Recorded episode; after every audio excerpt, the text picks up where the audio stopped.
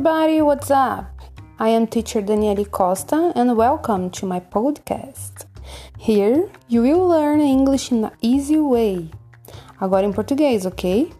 Como eu disse, sou a Daniele Costa, professora de inglês, e nesse podcast você vai aprender inglês de um jeito fácil. Vamos lá! Vou falar um pouco para vocês sobre mim, mas bem pouquinho. Atualmente, eu trabalho em uma escola particular na cidade de Cotia como professora de inglês e eu estou num novo projeto bem desafiador, que é abrir minha própria sala de aula na minha casa para dar aulas de inglês. Pois é, pessoal, este é um sonho que eu tenho desde muito nova, que é ser professora de inglês e ter minha própria sala de aula. Então eu juntei junto com meu marido, juntei junto com meu marido ele também é professor de matemática e física. Estamos juntos nesse novo desafio. Eu foquei meus estudos no inglês e no ensino para crianças e adolescentes. Mas o que eu venho aprendendo ao longo da vida é que quem trabalha com crianças e adolescentes consegue trabalhar com adultos também. Pois bem, meus caros, agora estou estreando meu próprio podcast para poder disseminar o conhecimento que eu já passo para os meus alunos em sala de aula. Então vamos lá? Eu vou fazer este podcast do básico para quem nunca aprendeu inglês na vida ou teve pouco contato com a língua. Gente, eu queria deixar uma ressalva aqui, pois muitas pessoas podem ter um pouco de dificuldade no início, e isso é absolutamente normal. Inglês não é a nossa língua materna e possivelmente vai dar uma enrolada na língua. Então, você pode voltar ao áudio, escutar novamente, repetir letra por letra para poder desenrolar a língua e chegar o mais possível, mais próximo possível da pronúncia correta, sacou? Então, partiu o alfabeto. Uma das primeiras coisas que um aluno iniciante precisa aprender é como pronunciar palavra por palavra do alfabeto inglês. Pois para a construção das frases precisamos passar por aqui primeiro. Será um passo após o outro, até chegar a um bom nível de conversação. Por isso, eu preparei essa aula sobre isso, sobre o alfabeto. Vamos lá? A primeira letra é A, que pronuncia EI. Também existe uma outra forma de pronunciar a letra A e é E. Isso mesmo. Vou deixar um exemplo com EI e com E. O exemplo com EI é a palavra face, que significa rosto e que você pode pronunciar a letra A com o som de EI, face. Outro exemplo com E também, lembra da daquele celularzinho da maçã? Como que chama? Será que você tem um? Isso mesmo, Apple, que significa maçã. Como eu já disse, então você vai pronunciar a letra A com, nesse caso aqui, com o som de E, apple. A próxima letra é B, que pronuncia bi, tipo bicicleta. Depois temos o C, que pronuncia si, tipo ciclista. Na sequência, temos o D, que pronuncia di. No caso do di, nós vamos pronunciar ele como o pessoal lá da região nordeste do Brasil fala di. Por exemplo, quando a mãe do Diego chama ele, ela fala: Diego, cadê tu, menino? Sempre sem pronunciar o di como se tivesse um J ou um G ali no meio. Porque geralmente a gente que está aqui na região sudeste do Brasil tem é, uma mania de pronunciar o D com um, como se tivesse um G, um J ali, fica D.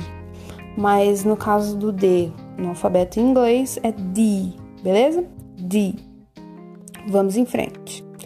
Próxima letra é E, que pronuncia de duas formas também. Ela pode ser dita com E ou I. A letra E pode ser dita com E ou I. Vou dar alguns exemplos para vocês verem essa diferença.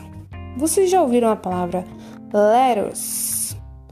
Sabem o que significa letters? Significa alface. Hum, delícia, né?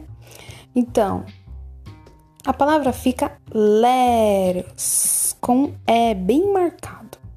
O outro exemplo de como pode ser a pronúncia da palavra e em inglês, como eu havia dito, é como ela está inserida na palavra below, que significa abaixo, beleza? Below significa abaixo. Nesta palavra, a pronúncia fica como se tivesse dois is, below, ok? Vamos lá, próxima, F, que se pronuncia F, sem o som do E que geralmente pronunciamos em português no final. F, ok? G, que se pronuncia G, como se tivesse um chiadinho, um jotinho ali no meio, G. E a próxima é H.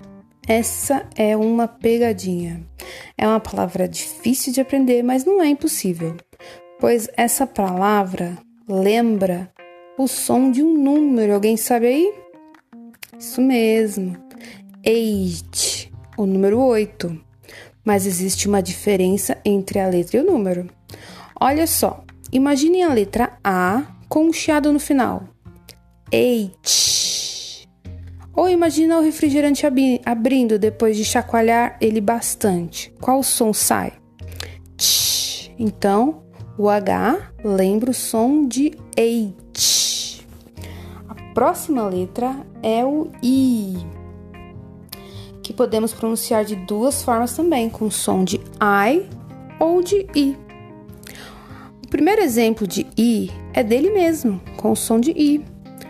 Vamos ao exemplo para ficar mais claro ainda. Temos a palavra em inglês dinner, que significa hum, nham, nham, nham, jantar, e que devemos pronunciar com i. Vamos chamar de i do Nordeste, ok? Então a palavra fica dinner. Quero que você pronuncie logo na sequência que eu disser, beleza? Vamos lá? Dinner. Muito bem. Espero que ainda não tenha enrolado muito a língua. o segundo exemplo da letra I é a palavra write, que significa escrever. Essa palavra, para vocês terem uma ideia, se soletra W-R-I-T-E, com I. Mas a pronúncia correta da palavra em inglês é I, e essa palavra fica write. E depois do I, temos a letra J. O J, pessoal, para vocês pronunciarem, fica J. Lembra o nome do marido da Beyoncé? O Jay-Z? Então, é assim que se pronuncia, igual o nome do marido da deusa Beyoncé. E para terminar essa palavra, essa primeira parte, para terminar essa primeira parte do alfabeto, temos a letra K, que pronuncia K. A palavra K tem o som de K, igual aquela maquiagem Mary Kay. Então, pessoal, eu vou parar por aqui, até porque o meu marido me interrompeu aqui pedindo para eu dormir. Yay! E para não cansar muito a mente de vocês, né? Só que eu queria aqui que no final desse episódio vocês repetissem todas as letras depois de mim, beleza? Vamos lá? A, B, C, D, E, F, G, H, I, J, K. Então é isso por hoje. Não perca o próximo episódio. A gente vai terminar o alfabeto. Até o próximo episódio, então, pessoal. Bye, bye.